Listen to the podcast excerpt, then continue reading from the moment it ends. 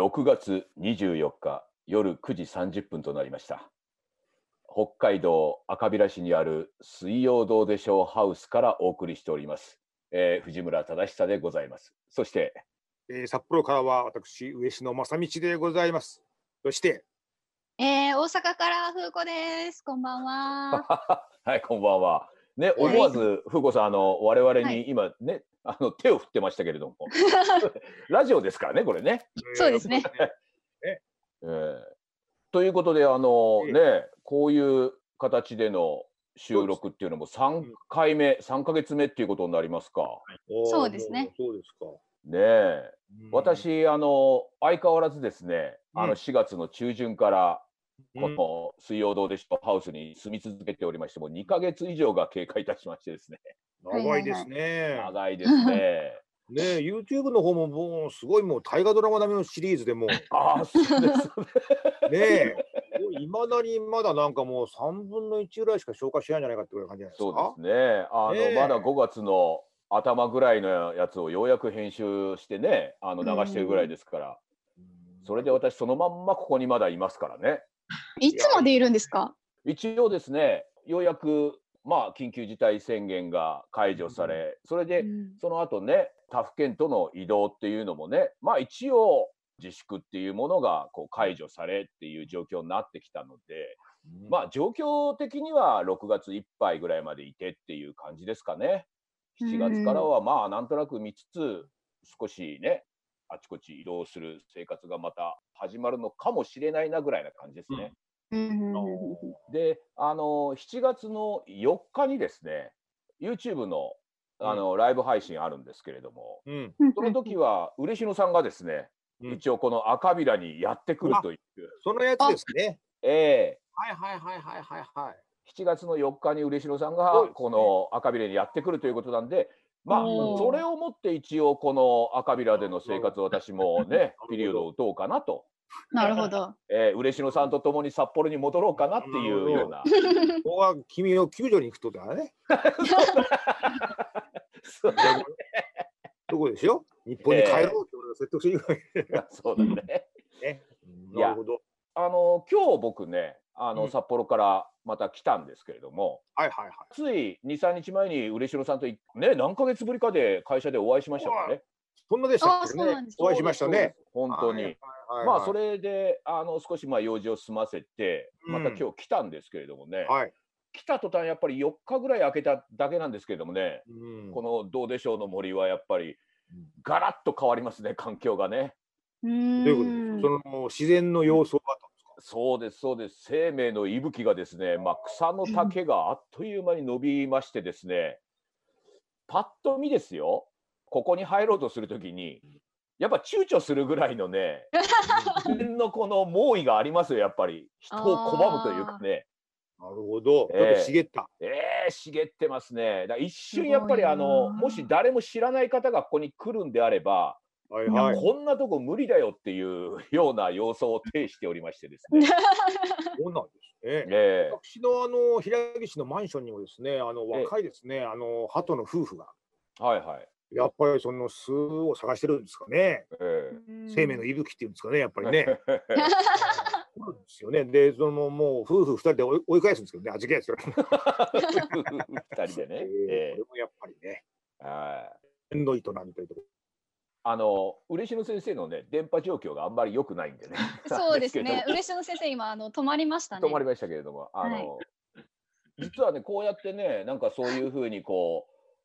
うわこんなとこちょっと大丈夫かみたいな感じがあるのでいつもねここ来る時思い出すのはねトトロのね 最初にさ最初にほらメイちゃんとかさあのおはいはいはいはい父さんに連れられてトラックでさ古い家に来るでしょ？うんうんなんかあの感じを常にここに入るときに私一人で思い出しますねっていう。ああでもいいですね。なんかその自然とこう一体化じゃないけどこう自然にこう溶け込もうとする歩み寄ろうとする感じがこういいですよね。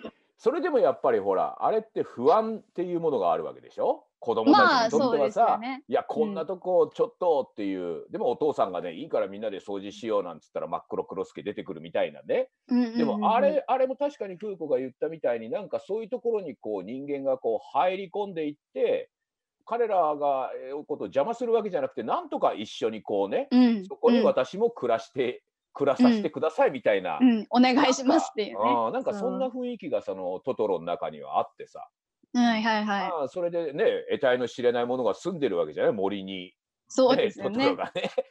そ それをなんかこうお互いちょっと受け入れていくみたいなね、うんうんううんん、なんかそれがまたほら人間同士だとよくあるでしょ新学期が始まったりとか入社あ、したりしたら。人間だってやっぱりそういう初めましてのねね初めましてのものがあるじゃない？はいなんかはい。はい。それがさもっとなんだろうこういう自然の中だとこっちが謙虚にならなきゃいけないとああい、う気になるわけよ。お邪魔しますっていう。お邪魔します感がさ失礼しますっていうね人間よりもなんかすごくこう顕著になってくるというかね、うんうんうん。向こうの方がやっぱりあの絶大なるなんか得体の知れない感持ってるからねこそうですねね誰がいるかわかんないみたいなところそうそうそう。あの力の強さも一体どっちが？みたいな。そうだ。よ。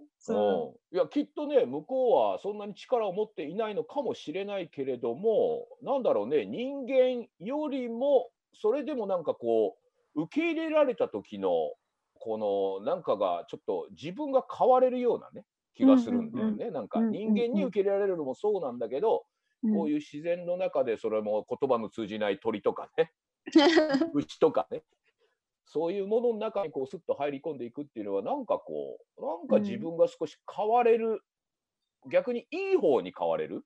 うんうんうん人うんうん。間の中に入り込んでいくと実はどっかで自分が悪い方に変わっていく可能性もすごく高かったりもするはいはいはいはいはい。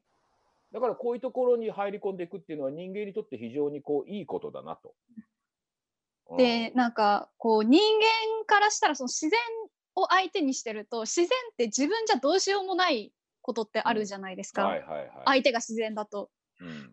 だから自然をこっちが変えることってできないじゃないですか。まあ、人間ももちろんそうなんですけど確かに。確かに。こっちの思いが伝わるわけじゃないじゃないですか、うん必ずしも伝わるわけじゃないじゃないですか。鳥にしろ動物にしろ、ね。自然にしろ、うんうん。そこがすごくこうこっちに対する影響がやっぱり人対人で与えるものとはまた別ですよね、多分ね。うん確かにそのもう最初からこう通じないというかね、そう。うん、変えられないというかね。そういう思いで入っていくっていうことだよね。だから人間社会も実は似たようなもんなんじゃないのって思うと、うん。割とそうこっちも謙虚になれるっていうかね。けど多分あの相手も人間だからうんどうにか変えられるんじゃないかって思ってしまうとしんどい。そうだよね。うんはい 今ね変な音が聞こえましたけど、嬉野さんがあの多分そうですね。ちょっとね、私、あの私の声、風子さんあの風子さん、まあとりあえず曲一曲目いってみましょうかね。一曲目参りますか一ね。曲目いって、あの嬉野さんの電波状況を見つつまた、まあしょうがないですね。しょうがこれがないですね。リアルです。はい。ええはい。じゃあそれで風子さんはい一曲目参りましょうか。はい。はい。本日の一曲目です。The Cars で Drive です。どうぞ。一曲目は The Cars で Drive でした。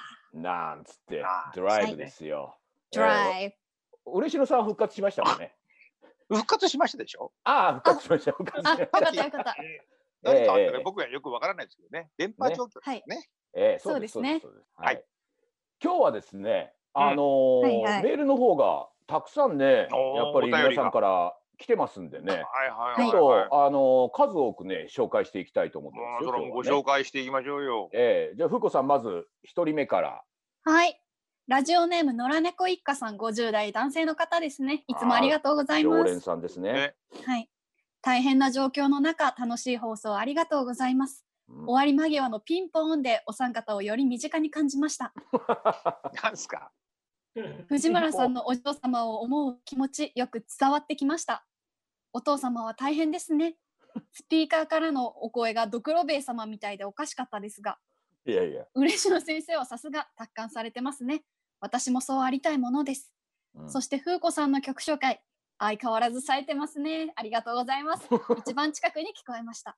どちらかといえば普段からデブ症な私でも、そろそろ青空の下に出たいこの頃ですが、あと少しの辛抱ですかね。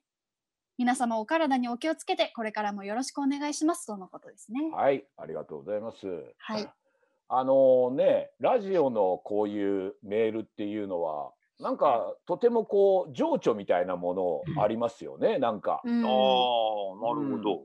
YouTube 我々やってるじゃないですか。はい。まあそうするとコメント欄にね、すごいたくさんいろんなコメント書いてくれるんですけれども、中にはこういうね、あの情緒のあるコメントもすごく多いんですけれども、お中にはー腹立つコメントもたくさんありますからね。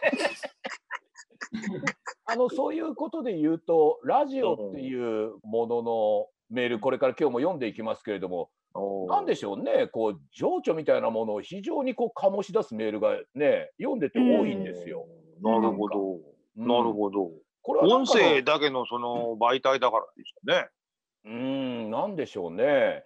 うん。うん、やっぱりなんかほら、皆さんね、これ聞いてるときは耳を澄ましてね、うん。なん、か目を閉じてじゃないですけれども、ななんか我々の会話をこう横で聞いてるようなね、う んねうん、だから非常に実は集中力が高いというかね、ラジオっていうのは意外とね、え。確かに集中しますですね。うん、姿でが見えない YouTube のコメントとかって多分あの瞬時にこう流れていっちゃったりとか、うんまあなんか動画とかだったら動画とかにコメントとかだったらうんそんなになんか長々書かない傾向がなるほど、まあなるほど。やっぱりあるから、うん、そうだねこ。やはりそのラジオ系の文章のお便りっていうのは、その文章的な完成度っていうのもちゃんとこう確認しつつ皆さん書くんでしょうね。そうでしょうね。あうーん。だからそこがやっぱり情緒を生んじゃうってことはあるかもしれないですね。そうなんかこのラジオのねこのメールをね、あのいただくのを読むのはね割とこううん楽しみなんですよね、いやなんかね。そうですね。なんかその、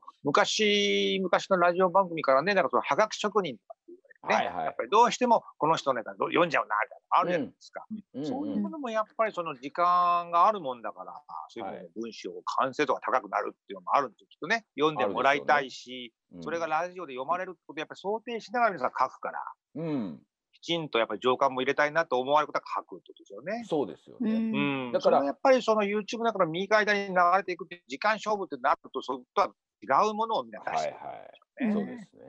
なんかだからそのラジオの場合はももちろん我々はこうやって喋ってるんですけど、その中でうんこうね紹介するメールっていうのも一つラジオの立派なコンテンツというかねいや、ーそれは全員が。聞いてるわけですから、そうです、そうです。やっぱりなんか書く方もこう我々の方に寄り添ったりまたは聞いてる人に寄り添ったりっていう気持ちがやっぱり出てきますもんね。これやっぱりね、そのリスナーの方もね、常連さんなんていうのがやっぱ出てきますからね。ええええええうん。だからそういうふうな感じで、やっぱりこの身内が広がっていく感じがあるんじゃないですかね、ラジオそうですよね。うんなんか。そうするとやっぱり常連さんもここの場所っていうものを、はいやっぱり自分たちでその雰囲気っていうものを作り出していきたいありますこういう雰囲気の番組であってほしいみたいなところはうんあるんじゃないですかね。なんかあのあるでしょ。あのおうん悩み相談なんかでもね、あのあるでしょ40代女性の方が何回かねこう出てきてねうん親とうまくいかないみたいな話もね、うん。いやでも、ね。結局ダメなんですよ。なんて言っちゃうとこの壊れちゃうんで、いや私もなんとなくこう思いながらお二人の話を聞いていてみたいな感じで少しでも少しなんかね前に向くみたいな感じになると、このラジオ聞いてる人もああよかったじゃない。まだまだだけでよかったじゃないみたいな雰囲気が出てきてね。番組全体のなんかここの、うこのラジオの雰囲気っていうものをまあ皆さんも一緒に分かち合いながら作り上げてるみたいな感じがね非ね常にしますねありますこれ。うん。うんいやだからなんか改めてラジオは本当優しいメディアだなと思いますよね なんかね。確かにね。確かにね。あのテレビがさずっと、うんまあ朝からねコロナのことも何ヶ月もやっててまあああ。あの非常にこうセンシティブな人はねあの、うんやっぱり心配が募って逆にテレビは見ない方がいいみたいなことをねああ、なるほうんど書。かれてたりするんですよ。なるほど。うん、だそういう意味で言うとこのラジオっていうものはねうん逆にこういう時にもそのコロナのことのもちろん話題にはするんだけどその番組によってやっぱりねコロナの別にこういうとこ注意しましょうとか、いやこういうことがあったらいけないですよみたいな話ではなくてね、はいはいはうちの番組の場合はやっぱり明らかにねこんな時にどうやって過ごしているんでしょうかと。いやうん。厳しいですけど、まあ私は楽しんでますよ的なね。なんかそんな雰囲気でやっているから、まあ皆さんも安心して聞けるんじゃないかみたいなね。うん。いはいはいうん。おっしゃる通り。ね。うん。ちょっとまたもう一枚読んでみましょう読みますかね。ね。うん。はい。ラジオネームのずちさん、20代男性の方ですね。うん。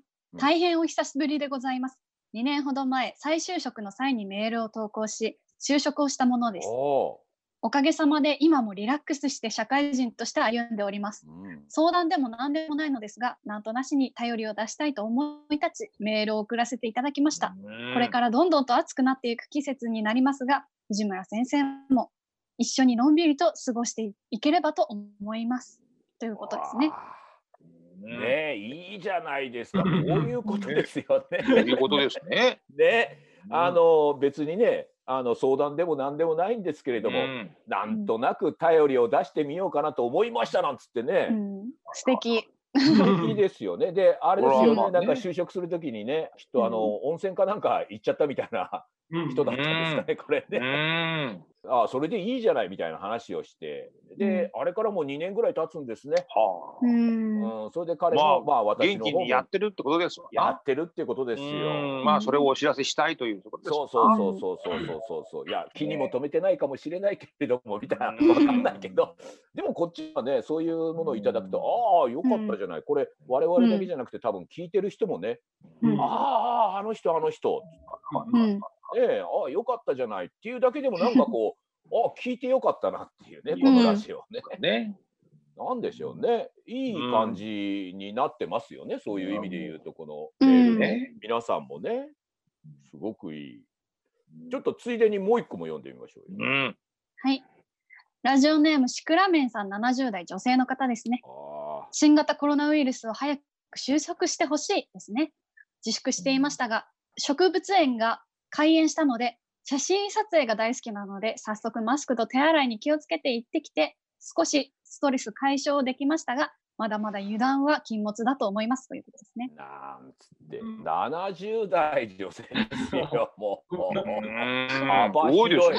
うん。ね、さっきのが20代のやつでね今度70代の女性がっていうね幅の広さっていうのも非常にこう、いいですよねこの番組はなんかね。そうですね。最初主力は40代主婦かと思ってましたけれどもね。うん。ね。70代の方がね写真が趣味でようやく植物園がね、あの開いたからちょっと写真を撮りに行ってみましたなんつってね。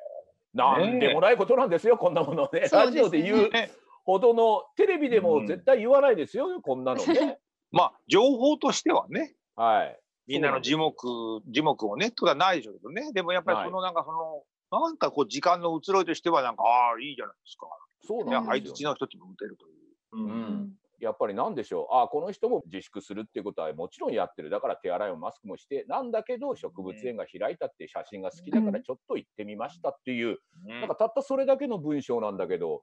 うん。確かにねなんかあコロナっていうのもなんとなくそういう方向にちょっとずつでも動いてきたのかなみたいなものも感じられるしね、なるほど。うん。うん、ただその状況をこの方言ってくれてるだけなんだろうけど多分この番組であればそういうことをなんか受け取ってもらえるとこの方も思ったのかもしれないと思うよね。ねうんさすが先生もやっぱ森の中からコメントと違いますね。包み込むような感じですもんね。なんかあり ありがたい感じ、ありがたい感じ。ありがたい感じがしますよね、ふーちゃんね はい。今のうちにね、小遣いとかねだってたらいいよ。いや、本当にそうですよ。ねえねねえー丸く丸くって言ったらあれですけれどもね、うんとにかく焦らなくなりましたからねあいろんなことをね。先生、焦ってらしたんですか？いや焦ってたっていうわけじゃないでしょうけれどもまあなんかより一層なりましたね。ああ、なるほど。職業柄まあいろんなとこ行ったり来たりしてたじゃないですか。だからどうですか？そういう意味ではちょっとせかせかしてたのかもしれないですね。ちょっとねなるほど。じゃあもう、ご発言にもトゲが少なくなった。ご発言にも。ねえ。トゲは少ない。あのだってここことですよ一人でまあ、はいほぼいるわけですから、そうでしょあの一人でいるとうん怒るという行為が一切なくなるんですね。まあそりゃそうですよね。自然に対して怒ってもしょうがない。怒ってもしょうがない。どうしようもないからね。ねさっきも言い言いましたけこれはそうですね。ううん怒るという感情が湧き起こることがないっていうこと。うんこれはもう、ふーちゃん聞いたか？今がチャンスだぞ、お前。そうですね。そうです。ね。じゃあとりあえずあの100万円。ね。こうやってやっぱり人と接するとさ、何言ってんだおめえはってやっぱり怒りの感情がね。うんね。ふーちゃんも一回森にね、住めばいいよ、一週間ぐらいね。いやーちょっと森には住めないな。いや厳しいですよなかなか。そうですよね。え虫もいるでしょうからね、すごいきっとね。えええあー虫がダメあなんで、ね。ー森ですからね。私今ね、あの、うんちょっと引きましたけどね。うん。あの今やってるのがその周りのね、あのうん。ノーデションハウスの周りの熊笹をね、はいはいずはいはい。ーっと僕買ってたんですけど一人でね。はい。うんあのそしたら汗元ですね。多分何かかぶれるようなあのかなんかあったのかあと虫と。あら。まあ目の周りがほんとパンパンに腫れましてね。怖いですね。体中はもう本当に虫刺され跡だらけですね。う。ん。夜ボリボリかいちゃってねみたいなそういう意味で言うとやっぱまあかなりな厳しさありますね。やっぱなるほど。うんやっぱり森も牙を剥きますね。向きますね。ないとね。あなるほど。私がそのね環境を変えようとししましたからねここの。もっと私が住みやすいようにということでねなるほど。いろんなものを木を切ったりしてましたからね。あ従来から住んでいる者たそうちがでしょう。そらもおいおいちょっと待てとやりすぎじゃねえかってことで攻撃をしてきましてねー そうですね。まんまと私目が腫れましたからね ただま地球が反撃してきた。あ、うん、ただまあまあまあいいじゃないかっていうことでね目を晴らしたまままだ切ってましたけどね、俺ね う。なるほど、なるほど。ここまでやらせてなるくれみたいな感じでねほど。うん、そしたら割と収まってきましたけどね私の目の腫れも収まってきましたからねその辺の回復も早いですもんね。早いですねここが早いんですよ。あとやっぱりもう人生最大で痩せましたね。そうですよね言ってましたもんね。ですからうん私があのお会いした昨日なんていうのはね、あなたが顔が腫れてましたから、一つも見えなかったんですけど、あれ、腫れだったんですね。あれだったんですね。痩せたんですね。えー会社行った時にですね、いろんな人から言われましたもん。小さくなったって。あらあらあら。は、ねこれは藤村さんどうだろう。小さくなっちゃいけないよ。いや、でもいろんな、こう、私もかぶっていたものをなんか脱いだんじゃないですか、なんか。わかりませんけどもね。もう私としてはね、もうその言葉のどっからどこまでが本当はよくわからないんです 確かにね。ね。うん。またね、あの、こういう生活も徐々にこう、変わっていくというか、そう中でね、元に戻っていく中で私どうやってまた変化するのかっていうのもありますからそうまたどんどん太っていくかもしれない。太っていくっていう。ありますからね。ねありますからね。ええただまあこのコロナっていうこの何ヶ月かあって、うんうん。じゃあねこれを元のねまた1月2月ぐらいこれが始まる前ぐらいのああいう状況に早く戻そうよとうん。みんなが早く昔のような前のような日常に戻そうよと思っているのか、うん。それとも前のような日常とは違うものにうんなるぞ、もしくはなっていった方がいいんじゃないのかとうん。思っているというと、割と後者のうん元通りにしたいという人って実は僕少ないんじゃないのかなっていう気がするんですけど、どうでしょうかね、皆さんね。それはだから先生、ちょっと説明が不足しているというか、はいはい。感染のなんかそういう、なんていうんですか、脅威っていうんですか、うん。そういうものっていうのは、まあ、それ拭い去った方が一番いいわけじゃないですか。ああ、それはそうですよね。そういう意味では、まあ、元に戻った方がいいってみんな思うでしょ？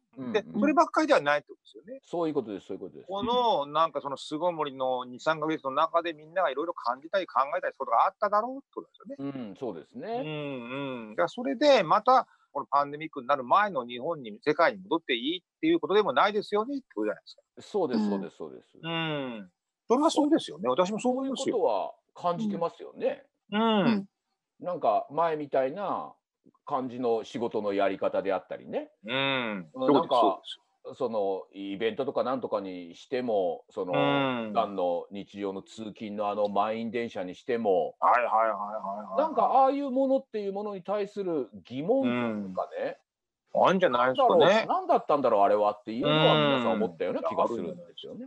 まあテレワークなんてやれたわけですからね。やれちゃったからね。うん、でそういうことを考えると、みんなのその生活スタイルも当然変わるかもしれないですかね。ねテレワークで住むんだったら、本当にその東京の人、別に東京近郊に住まなくてもいいし、そうそうそうそう。あなたみたいに森に住んでもいいぐらいな感じですからね。全然大丈夫。うん、だからそういうことを我々はもう世界中で経験しちゃったわけだから、うん。やれるんだなってことはもう納得ですからね。そうですよね。うん。ということは今までのそういう満員電車に揺られて、はいはいで夜になればねもうみんなで集まってこうねワイワイ騒いで飲んでっていうものに対して、いや、うん。早くああ戻りたいと思っているかというと、実はそうではないっていう空気をすごく僕は感じて、いやうん。僕自身もそうだ。し、うん、なるほど。って思っているっていうところはありますよね。なるほど、なるほど、なるほど。う。ん。だからこれが今までのいわゆる災害自然災害ねうん。大きな地震があったり大雨があったりあれはなんとか元のね元通りの生活に戻したい、戻してあげたいってみんながうん一様に思っててあそこには何の疑問もなかったんだけれども、うん。うん今回のものに関しては元通りにしたいって思ってる人って意外と少ないんじゃないのかなっていう、うんなんとなくね気がついそうたですね。うん。まあそれだけでもねすごくいね。いいいいって言ったら悪いですけれども、うんなんかちょっときっかけにはなったなっていう。うんきっかけにはなったんじゃないですか、学校の授業だってやっぱりね、リモートでやれるわけですからね。そうですうんね。そうなってくると、あの、なんていうんですか、その学校に行きたくなかった子供ってリモートで参加できるとかってことあるかもしれないからね。確かに確かに。だからそういう意味では、今までなんかその、いまいちスポットライトが出てもらえてなかったっていう人たちにもね、うん。なんか同じようになんかそのスタートラインに立てるようなきっかけにもなったんじゃないかと思うんですよね。はあ。うん森の風さをね、うん 思っていてもいいわけですからね。うん、そうなんですよね。同じラインにいるっていうね。そうなんですよそれであればあなただって授業ね大学中退することもなく授業も出れるそうわけああですよ。確かにそうですね。いやどうだろうな勉強という勉強そのものが好きじゃなかったから あまあだからまあその曲い。きましょうかね。あ二曲目ですね。はい。え二曲目いきましょうかね。うん。はいいいことそれでは。言えよお前。今振ったんだからお前。そうですねぐらいに。そうですね。ね。さあ、はい。行きましょうか。それでははい。本日の二曲目です、はい。ハワード・ジョーンズで No one is to blame